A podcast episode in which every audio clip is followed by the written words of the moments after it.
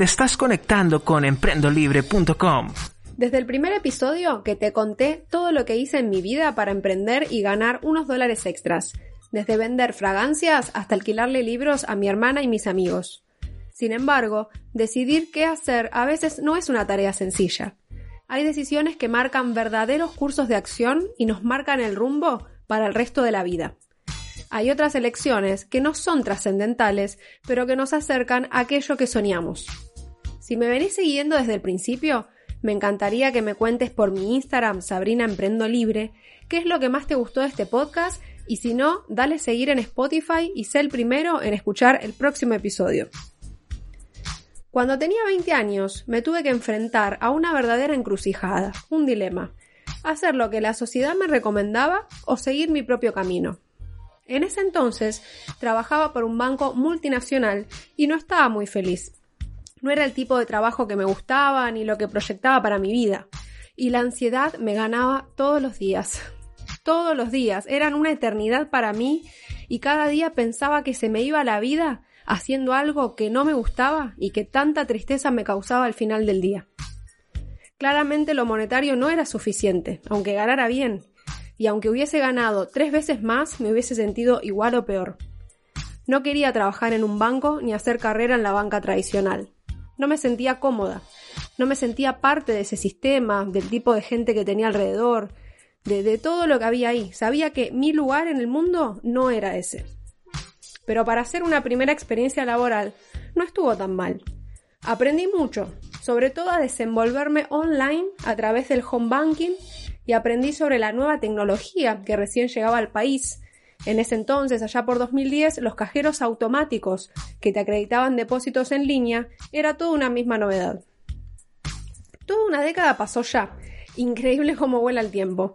Y la verdad no me arrepiento de haber volado de ese trabajo al año y medio aunque después de un tiempo, unos años, volví a trabajar un semestre para un banco, pero como una consultora externa. Entonces tenía más espacio, más libertad y no era tan estresante para mí como trabajar en sucursal atendiendo clientes.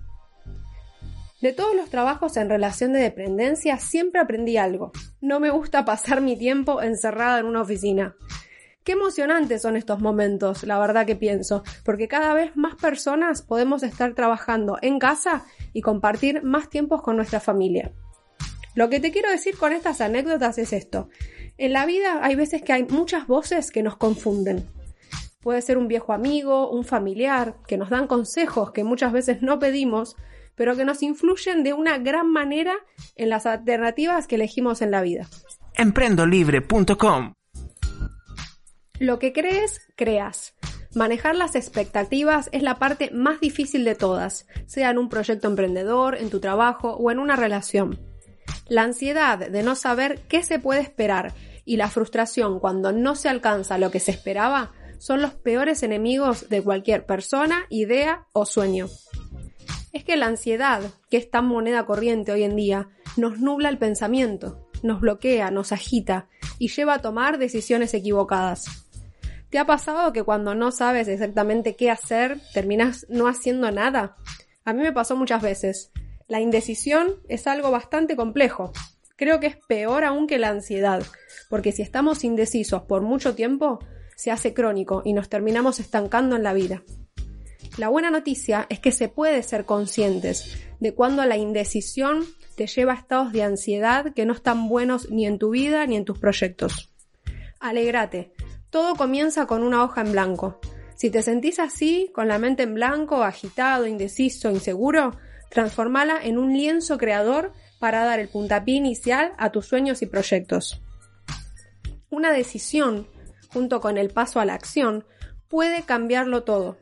No podemos prever de antemano qué obstáculos, qué limitaciones tendremos que enfrentar en el camino. Pero sí podemos establecer la actitud con la que vamos a avanzar por el camino del emprendimiento. Es toda una aventura personal. Lo más difícil es manejar las expectativas y los plazos de tiempo, porque eso es lo que genera la frustración y la ansiedad, que son las enemigas de cualquier proyecto. Al no saber cómo lidiar con las ansiedades, nos precipitamos, no respetamos los tiempos naturales de maduración de ideas, de ejecución de actividades, por lo que terminamos por echar todo a perder. No se puede forzar nada. Cada cosa tiene su tiempo. Por otro lado, no saber lidiar con las expectativas nos llena de frustración. Los mejores proyectos pueden ser boicoteados o peor aún, auto boicoteados por desconocer cuáles son los plazos y objetivos razonables. Podemos tener mucha ansiedad y pretender lograr mucho en poco tiempo. O podemos carecer de ambición y lograr poco en mucho tiempo. Se trata realmente de encontrar el punto justo, el equilibrio entre lo que está dentro de nuestra esfera de control y lo que podemos manejar versus los factores externos y situaciones con las que tendremos que lidiar. Te quiero hacer una pregunta ahora. ¿Cuántas veces tuviste que recalcular tu viaje? ¿Cuántas veces tuviste que repensar tu camino, tus estrategias, tu vida, todo? Te cuento mi secreto. El que me ha salvado en muchas ocasiones desde que tengo 20 años hasta ahora llegando a los 30. Manejar las expectativas es la clave para el éxito. Cuando trabajaba en el banco y no estaba conforme ni feliz con lo que hacía, la expectativa que aprendí a manejar fue lo que los otros esperaban que yo hiciera versus lo que yo quería hacer. Yo sabía que quería estudiar tranquila en la universidad y en ese momento dar clases de inglés. Las clases me permitían vivir bien y a la vez manejar mi propio tiempo, para aprender de verdad, que era mi objetivo. No quería recibirme sin saber nada, memorizando lecciones y pasar los, los parciales. No quería eso. Yo quería aprender de verdad. Quería meterme de lleno en la carrera. Y esa decisión fue bastante difícil de tomar, porque en mi entorno, y hasta en la misma universidad, la gran mayoría de gente trabajaba en empresas y estudiaba al mismo tiempo. Estaba, diría, hasta mal visto no trabajar en ese tiempo, o no trabajar en una empresa, un banco, una multinacional un estudio contable. La comparación y la competencia pueden ser feroces, lo sigue siendo hoy en día, pero con la diferencia que a mí ya no me afecta. A todo esto, anécdota aparte, pasé por tres carreras universitarias diferentes en seis años, hasta recibirme de licenciada en Administración en la Universidad de Buenos Aires, de la cual estoy eternamente agradecida y orgullosa. Empecé con el CBC de Ingeniería, que como vi que no cumplía mis expectativas, eran muchos cálculos pesados, muchas horas, me pasé a actuario en economía a los meses. Y a los meses vi que estaba muy desconectada de la realidad con eso que quería leer más y terminé en administración. Le puse realmente mucha buena onda, mucha determinación, horas de estudio para poder recibirme en seis años desde que empecé el CBC de Ingeniería y todos los cambios de carrera. En mi caso, mi propia expectativa era recibirme joven, menos de 25 años, y así fue. Hay gente que no tiene la misma expectativa. Prefiere o necesita trabajar y no tiene apuros por graduarse. Por eso insisto en que cada uno tiene que manejar sus expectativas. No podemos proyectar nosotros nuestra vida en otros ni dejar que otros proyecten en, uno mismo. Esta lección es la que aprendí y fue la que más me fortaleció y la que me animó a emprender siempre mi propio camino, mi trabajo independiente y mis proyectos emprendedores. Espero que esto te ayude mucho. Para no bloquearnos ni cortar el flujo de creatividad, necesitamos estas tres llaves maestras que te voy a comentar ahora. Cualquiera de estas tres llaves te abren todas las oportunidades que quieras en el mundo. Sigue este podcast para alcanzar la verdadera libertad financiera. La primera llave maestra es la pasión. Lo que disfrutes hacer, lo que te dé más energía y vitalidad mientras lo hagas, eso es. Dedícate tiempo sin culpas. Explora todo lo que tengas que explorar y animarte. Tu pasión hará que te mantengas motivado y siempre en movimiento. La segunda llave es la decisión. La decisión más trascendental de tu vida es transformar tus hobbies y tu pasión en tu estilo de vida.